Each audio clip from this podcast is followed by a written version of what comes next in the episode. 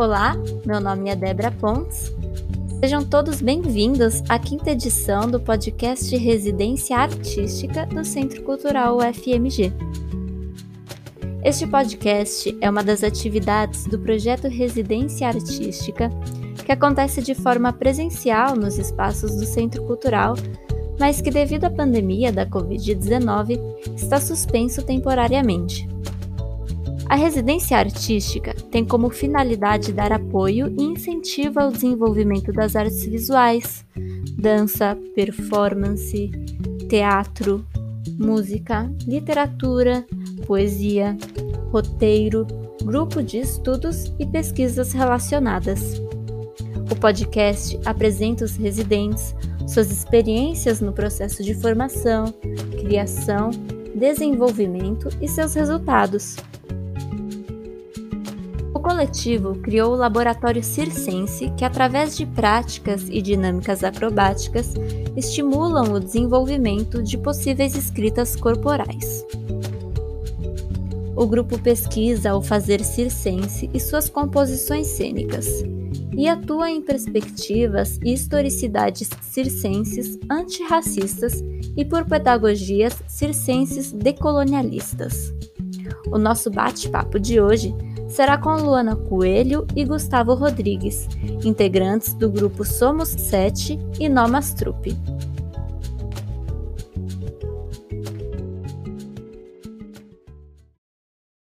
Bem-vindos, Luana e Gustavo. É, primeiro, eu queria pedir para vocês poderem se apresentar aos nossos ouvintes, né? É, de onde vocês vêm, onde vocês estudaram, é, o trabalho que vocês desenvolvem atualmente e qualquer outro tema que vocês gostariam de falar. Boa tarde, Débora. Boa tarde ao Centro Cultural do UFMG. É, primeiramente, eu quero agradecer o convite de participar, é, de estar aqui participando desse podcast. É, meu nome é Luana, meu nome artístico é Lu Coelho, eu tenho 36 anos, eu sou artista circense, sou dançarina, sou professora e sou educadora em instituições de ensino não formal. Eu trabalho a partir do circo social e de metodologias e técnicas contemporâneas de dança. É, eu comecei meus estudos artísticos, culturais na ONG Circo de Todo Mundo, em Belo Horizonte, é, lá eu fui desenvolvendo meu lado pedagógico, é, minhas possibilidades didáticas também dentro do circo. É, depois eu fui para a Escola Nacional de Circo, no Rio de Janeiro. Eu me especializei em malabarismos clássicos. É, depois disso, eu voltei para Belo Horizonte, é, iniciei a licenciatura em dança na UFMG, estou terminando esse ano, estou começando a escrever meu TCC. É, e também fui educadora em vários projetos sociais no Rio de Janeiro e também em Belo Horizonte. É, dentre eles, o Circo Crescer e Viver e Valores de Minas. E foi a partir do Valores de Minas que eu comecei a desenvolver uma pesquisa em arte contemporânea com recorte no circo. Eu sou Gustavo Elias, atualmente eu tenho 28 anos. É, curiosamente, eu também comecei minha trajetória artística na ONG Circo de Todo Mundo, foi meu primeiro contato com a arte. Era bem jovem, assim, acho que eu tinha uns 12 anos. É, em seguida, eu, eu venho de família de músicos, né? Mas quando eu tinha 15, 16 anos, eu decidi ser músico profissional. Procurei, procurei locais para estudar e encontrei com o Valores de Minas, né, um projeto social onde eu estudei lá durante três anos. Eu fiz minha iniciação também à docência no projeto Multiplicadores de Arte e Cultura. Que desde lá eu sigo carreira como professor de música, assim, né? Tanto de tanto particular em projetos sociais. E lá eu tive informação em música, teatro, circo, dança, é, artes plásticas. E saindo de lá, logo após eu ingressei no, brevemente no Cefar, né, no Palácio das Artes, onde estudei violão e canto erudito. Depois disso, eu sigo para a Fundação de Educação Artística, onde estudei piano, harmonia, contraponto, teoria musical. E atualmente eu estou é, na graduação fazendo bacharelado em composição pela UFMG. Eu trabalho como trabalho como instrumentista, né, além de professor. Trabalho como baixista, guitarrista, tecladista, baterista, cantor também, né? Eu tenho um projeto solo e desenvolvo desenvolvo uma pesquisa em live looping, que é uma forma de composição barra criação, onde você toca vários instrumentos e vai gravando em tempo real e compondo e produzindo em tempo real. O que, que significa o circo para vocês? O circo, como ele foi minha primeira escola, ele mudou minha forma de enxergar o mundo, né?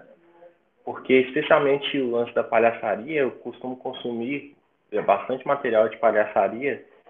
É, a Luana é, é, profissional do circo, efetivamente, né? Eu sou apenas um, um amante. Também faço um pouco de malabares.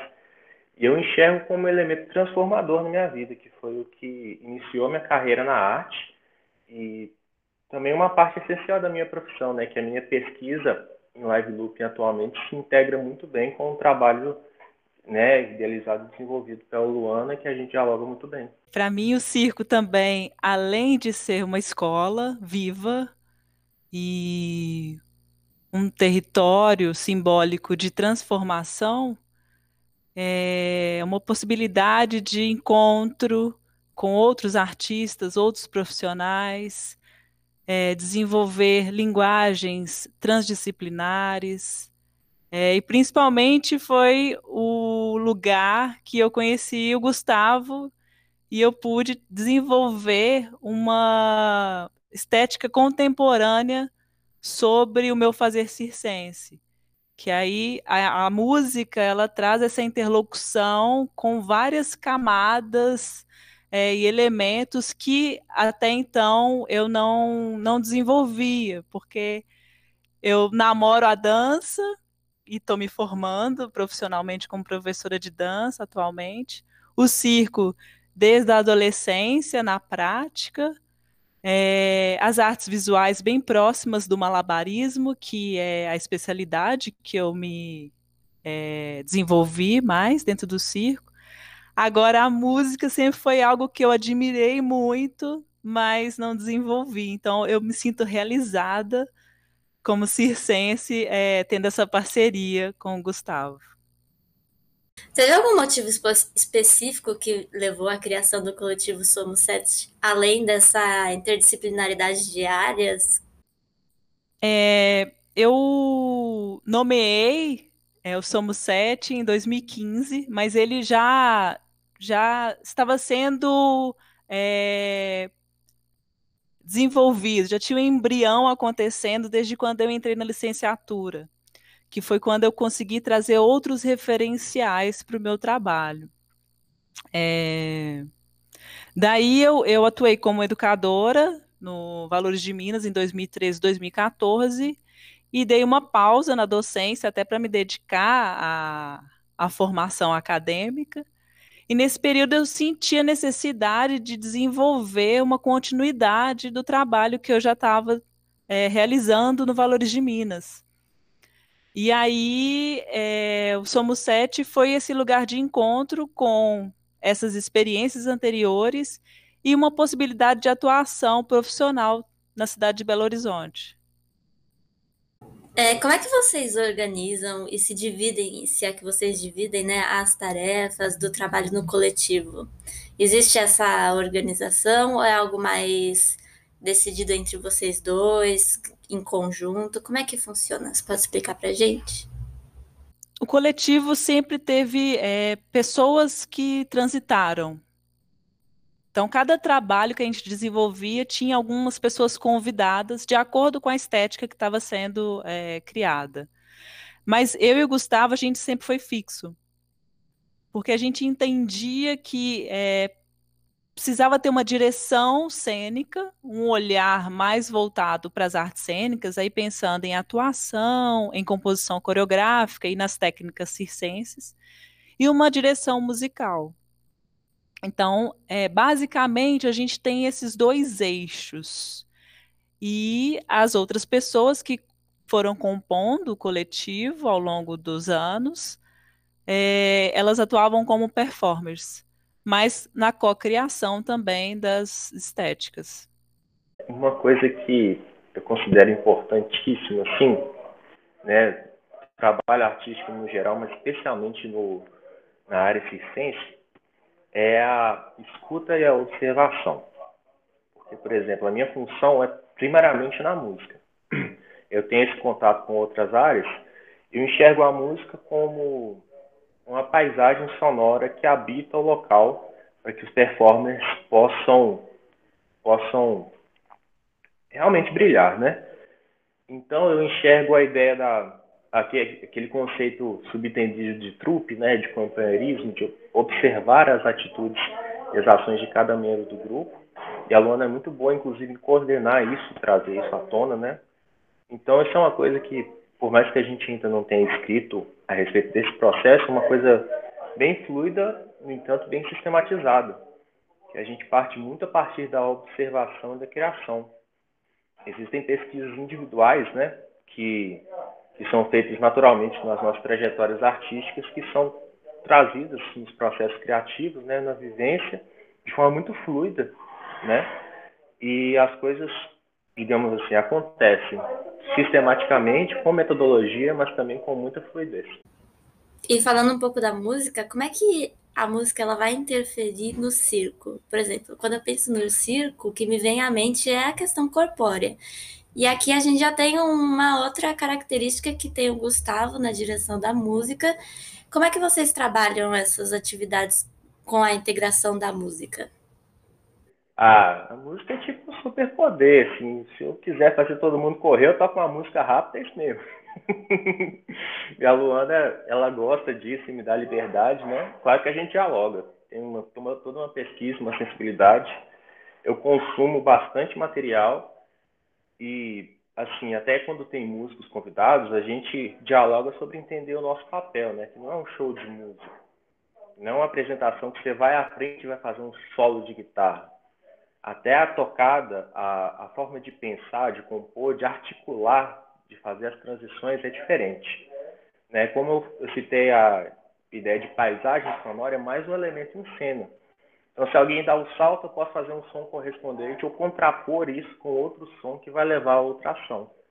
O objetivo da música é mais dar material para o artista ou para a artista circense trabalhar do que de fato ser uma super composição sonora. Claro que a gente tenta fazer interessante, mas é uma música direcional, com objetivo.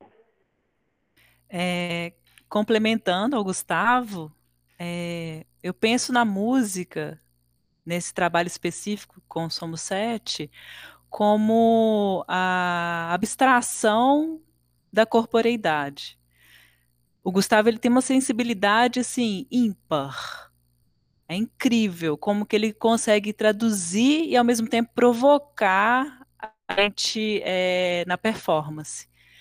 Daí, é, uma coisa que a gente é, dialoga muito é trazer elementos é, abstratos para compor, tanto coreograficamente quanto é, musicalmente. Então, eu geralmente chegava com uma ideia uma imagem ou um movimento e dizia para o Gustavo uma sensação, uma cor, uma palavra, e ele é, criava essa paisagem sonora a partir disso, ou vice-versa. Ele chegava, Luana, escuta isso aqui. Criei é, esse, é, essa, essa paisagem, criei essa camada e escuta aí. E aí, a partir disso, a gente ia para o movimento. Então, é, tem, esse, tem essa interlocução que é muito gostosa. Mudando agora um pouquinho de assunto, mas ao mesmo tempo, né, falando do mesmo assunto, o que, que significa trabalhar com a historicidade circense brasileira antirracista e pedagogias decoloniais na formação de educadores? E aí até queria frisar um pouco qual que é a diferença e de se trabalhar com o circo no contexto brasileiro.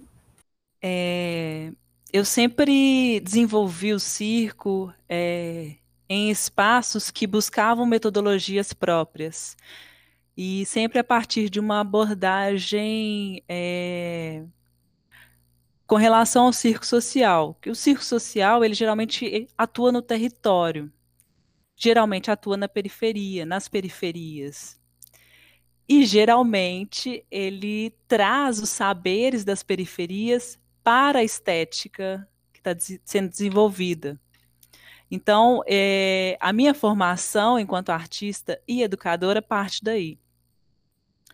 Daí, é, pensar sobre essas historicidades brasileiras, na minha perspectiva e dentro da minha trajetória, é refletir sobre essa narrativa que foi oficialmente construída a partir da história do circo, essa história contada no Brasil, e que geralmente são historicidades é, eurocentradas, que são das famílias tradicionais, né, os imigrantes que estabelecem uma linguagem circense aqui. É, mas o circo, ele, isso é uma perspectiva. Mas o circo no Brasil, ele bebe, pode partir de outras historicidades, principalmente das visões negras, das diásporas, né? É, e dos povos originários. Então, essa é uma busca também no meu trabalho enquanto educadora e dos meus processos criativos. Então, é também um pensamento atual, né? É, que busca criar poéticas próprias desses espaços, dessas pessoas, desses artistas, e construir sempre outras dimensões éticas, estéticas, técnicas, é, outras corporeidades, outras perspectivas, e principalmente na formação desses professores, desses educadores que vão dar continuidade a, ao circo, né, aqui no Brasil. É, deixa eu perguntar para vocês como é que foi a experiência da residência do coletivo Somos Sete dentro do Centro Cultural UFMG. Tem alguma diferença de vocês estarem num, num lugar que esteja no centro da cidade, né? Tipo ali na, na zona da Rota Cultural, diferente do que você acabou de me falar, né? Que da periferia, que é onde normalmente o circo está localizado. Eu adorava transitar, passar, estar de passagem no centro porque além do Centro Cultural tem o CRJ. Então é um espaço muito querido assim da cidade de Belo Horizonte. O Baixo Centro Cultural é borbulha, cultura, arte contemporânea. Então é para mim era muito gostoso estar numa sala ali no centro da cidade, na Praça da Estação e ver esse movimento. Isso também era material que me alimentava. É, a sala de ensaio com o pé direito alto, aquele chão com linóleo, é, a relação com todas as pessoas, os funcionários do espaço era sempre muito gostosa, sempre a gente foi muito bem recebido, o lugar sempre limpo, é, a arquitetura maravilhosa, é poder dar continuidade ao processo, né, ter esses encontros semana, semanais, desculpa, num espaço longo de tempo foi muito importante também. É, e os registros de vídeo que a gente fazia. É, tem um detalhe assim que num, num dos dias que a gente ia para ensaiar, né, para se encontrar, a gente chama de ensaio porque é o mais usual, mas para se encontrar, para criar, era também o dia do encontro da velha guarda, e era muito rico, assim, porque a gente se juntava ao encontro. A gente primeiro ficava querendo estar lá na outra sala, né? Aí a gente absorvia o, o som que estava sendo desenvolvido, no, que a gente estava criando, e quando acabava a gente ia mesmo e ficava lá. E aí eu acho que o Gustavo pode complementar também esses encontros. Ou então, é legal falar a palavra ensaio, né? Ensaio por exemplo, ensaio de uma banda. Você tem um repertório, você chega lá, você vai tocar as músicas. Um coletivo. De coletivo, vou encontrar pessoas né, que têm uma pesquisa em arte num espaço propício, igual a Luana descreveu, e quando você está no local apropriado para fazer um trabalho com arte, só de você colocar o pé lá dentro, as coisas já acontecem. As ideias já entram e o espaço já está todo lá. Caixa de som no lugar, trinóleo. Então, tudo se torna mais fluido. Estar no centro, estar no centro da cidade, permitir, permitiu várias, várias coisas, né? Falando de criação artística, a gente naturalmente é bombardeado por vários estímulos sonoros, no meu caso, né? Caixa de som, som de loja, o cara falando que está vendendo calça jeans por sei lá quanto, e o cara que está vendendo bala na rua, você já chega com essa carga de som e transforma isso em arte, que é muito legal. E a Luana foi muito gentil, porque eu lembro de vez em quando eu levava um violão e no meio do ensaio eu saía correndo lá ia tocar o violão com a galera da velha guarda, porque eles estavam ensaiando uma coreografia, voltava, fazia o som. e também a facilidade de transitar, né? Porque, assim, todos os artistas fazem vários trabalhos, né? Poder ensaiar no centro da cidade e, em sequência, já me deslocar para uma outra apresentação, para uma outra coisa, é uma coisa maravilhosa, assim, né? Porque viabiliza muito a profissão do artista, você poder estar em locais bem equipados e acessíveis. Porque, por exemplo, fazer um ensaio de um lado da cidade ter que trabalhar do outro lado da cidade também, né? Que são vários trabalhos, é uma coisa que, na logística, no custeio também, vai ficando pesado. Isso facilita demais e propiciou diversas coisas massas que a gente pode criar e registrar, como a Luana falou, né? A gente até já fez um podcast aqui com a Velha Guarda, para quem não conhece, já pode dar uma olhadinha. Eles são do Samba. Samba BH, Velha Guarda. É, estiveram com a gente no Centro Cultural FMG, só para quem ainda não sabe né, o que a Lu falou e o Gustavo também. É, fala pra gente sobre os espetáculos e atividades apresentadas no Centro Cultural FMG, como o Arena 7 e a oficina Vivências Circenses. Bom, eu vou falar da parte que me cabe, que eu acho que é melhor, que a Luana sabe falar das outras partes muito melhor que eu, inclusive. É, o Arena 7 foi, inclusive, um, foi um dia muito curioso para mim, assim, por razões pessoais, mas porque o nosso espetáculo ele tem muito, nossas apresentações no geral, né? Tem muita coisa do improviso. Então, trilhas sonoras, movimentos, né? Por mais que a gente tenha, digamos assim, pontos no tempo, a linha que, que é traçada entre esses pontos é variável. Assim. Então, eu, eu inclusive escuto a trilha sonora várias vezes e foi um resultado bem diferente do que a gente tinha planejado. E é uma coisa que eu achei muito massa, assim, tanto para mim quanto a reação do público, né? A gente fica tocando e observando as pessoas, a reação dos artistas, eu achei sensacional, assim, o feedback foi instantâneo, tinham muitos artistas na plateia também. E a vivência circenses, o mais legal de tudo, assim, do meu ponto de vista, né? Porque eu, trechos da oficina, eu, eu dialoguei com, com a escuta, a percepção e a própria composição. Quando você trabalha esse material com pessoas que são musicistas ou músicos, né, você vai ensinar música para o cara que já sabe. Vai falar, você vai fazer isso, isso e aquilo. Mas quando você mostra isso para pessoas que também são musicistas e músicos, mas ainda não se viram por esse ângulo, e coloca eles para receber estímulos e compor instantaneamente, cantar juntos, é uma experiência muito mágica, assim, porque você sente esse despertar né, nas pessoas. Além de receber os estímulos de trilha sonora também, né? Que é muito legal ver a reação de outras pessoas. É, como o Gustavo disse, a gente sempre é, desenvolvia as performances a partir de uma improvisação estruturada, que tinha, além de elementos musicais, visuais, coreográficos, e aí, é, a partir disso, é, eu criava um roteiro fazia uma coordenação performativa, criava esse roteiro de estímulos e colocava em algum lugar do espaço. E aí os performers iam improvisando e criando essa composição instantânea à medida que o tempo, a rítmica ou as composições iam se estabelecendo.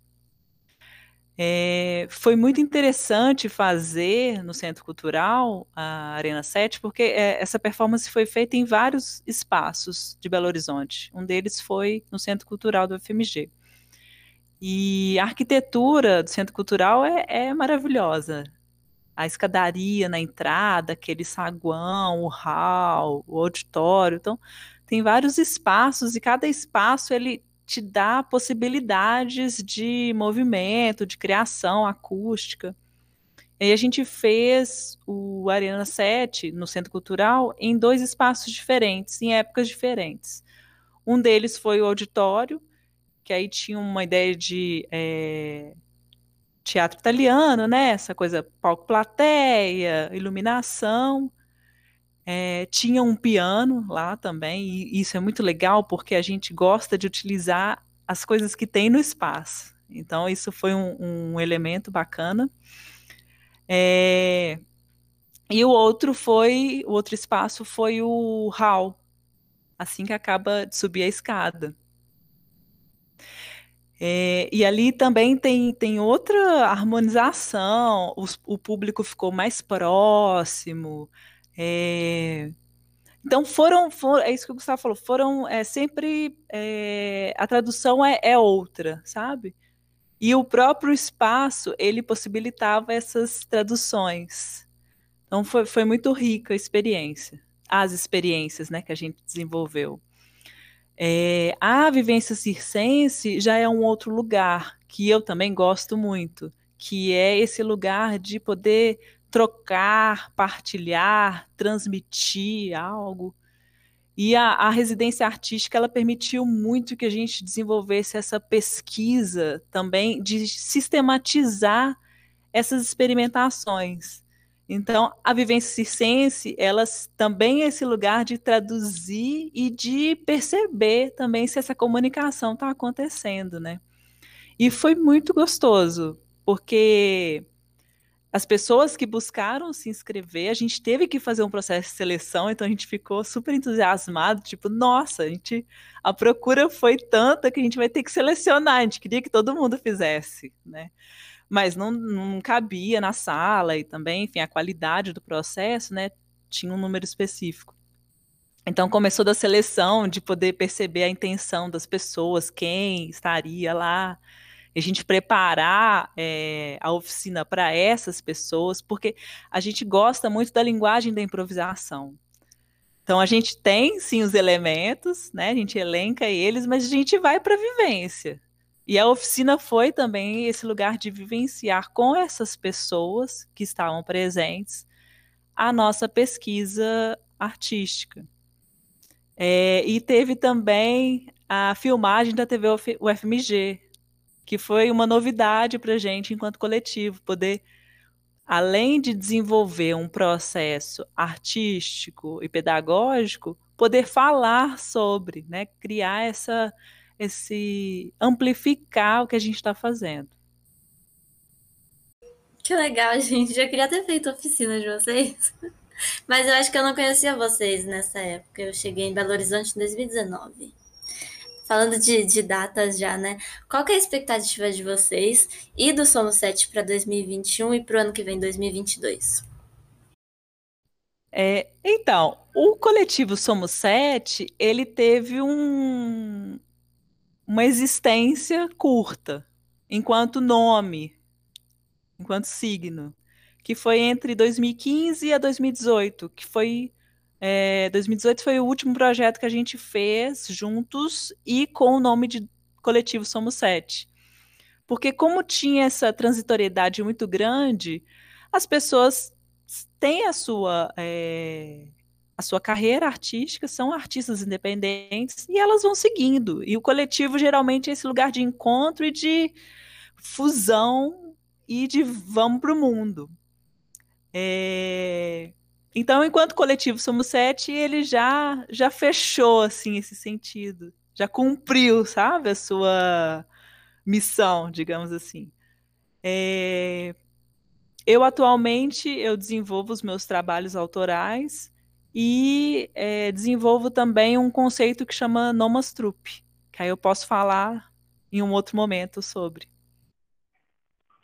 É, basicamente isso. A gente fez essa, essa pesquisa, essas vivências, e tem bastante registro, né? Tanto os, os oficiais publicados, quanto os não oficiais que a gente tem guardado com a gente, inclusive até achamos aí esses dias a gente mostrar.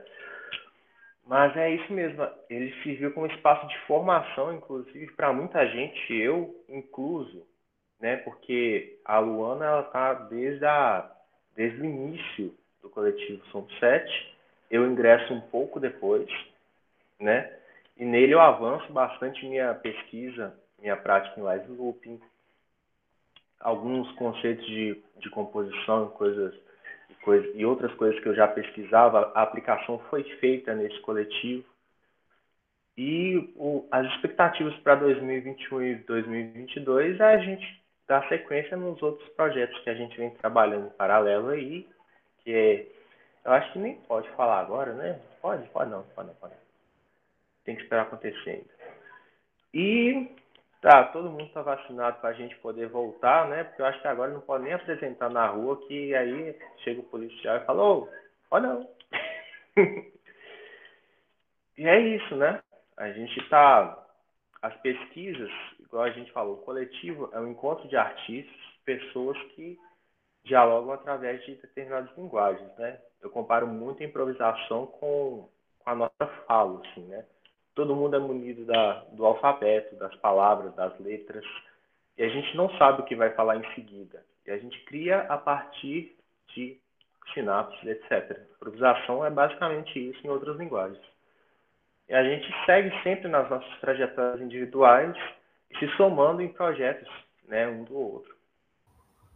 Infelizmente, nosso bate-papo já está terminando, mas eu sempre deixo um espaço para vocês poderem falar alguma coisa que não foi perguntada ou que vocês nunca foram entrevistados, mas é, vocês queiram né, pontuar alguma coisa.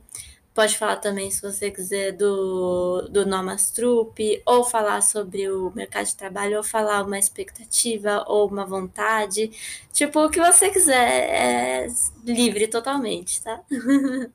Ah, eu quero mais uma vez agradecer a oportunidade de estar aqui é, agradecer o convite.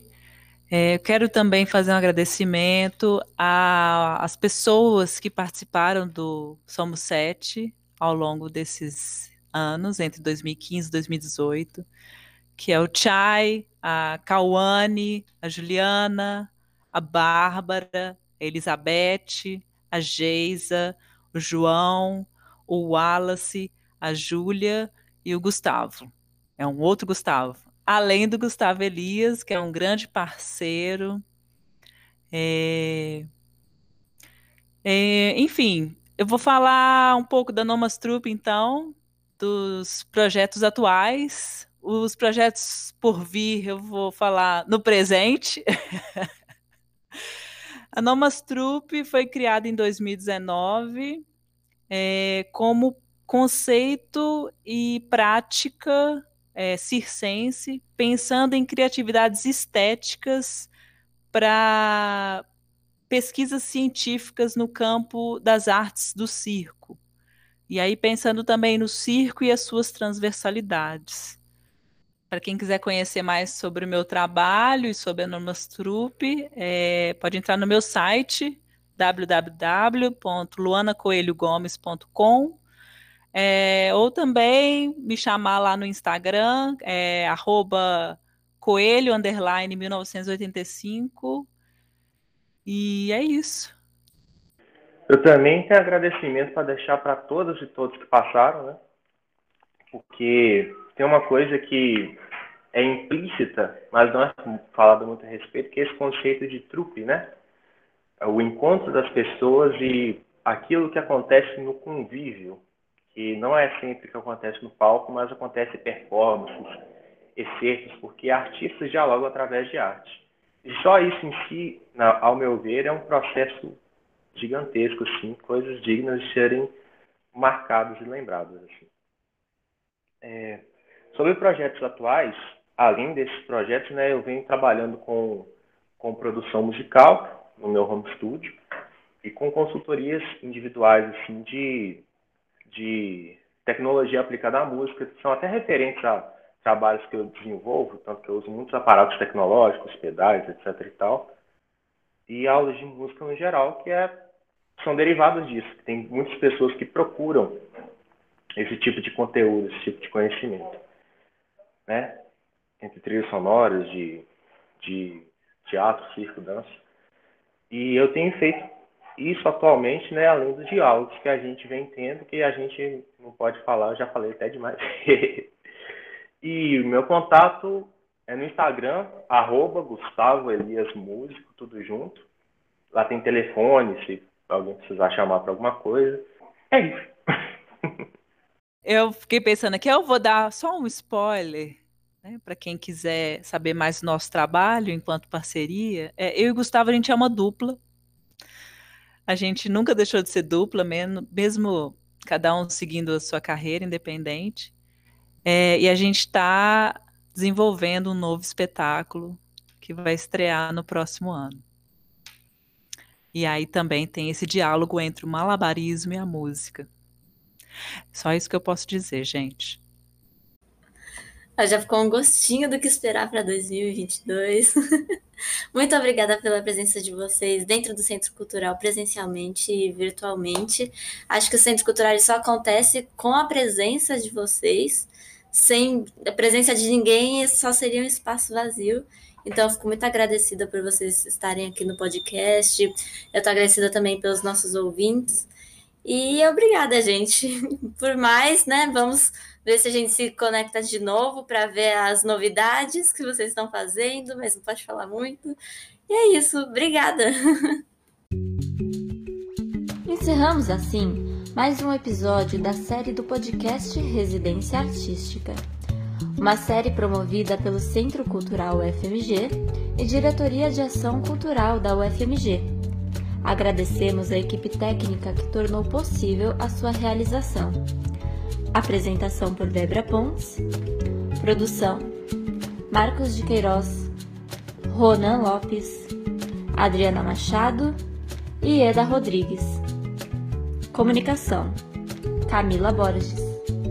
Coordenação geral: Professor Fabrício Fernandino, diretor do Centro Cultural UFMG. Muito obrigada a todos e até mais!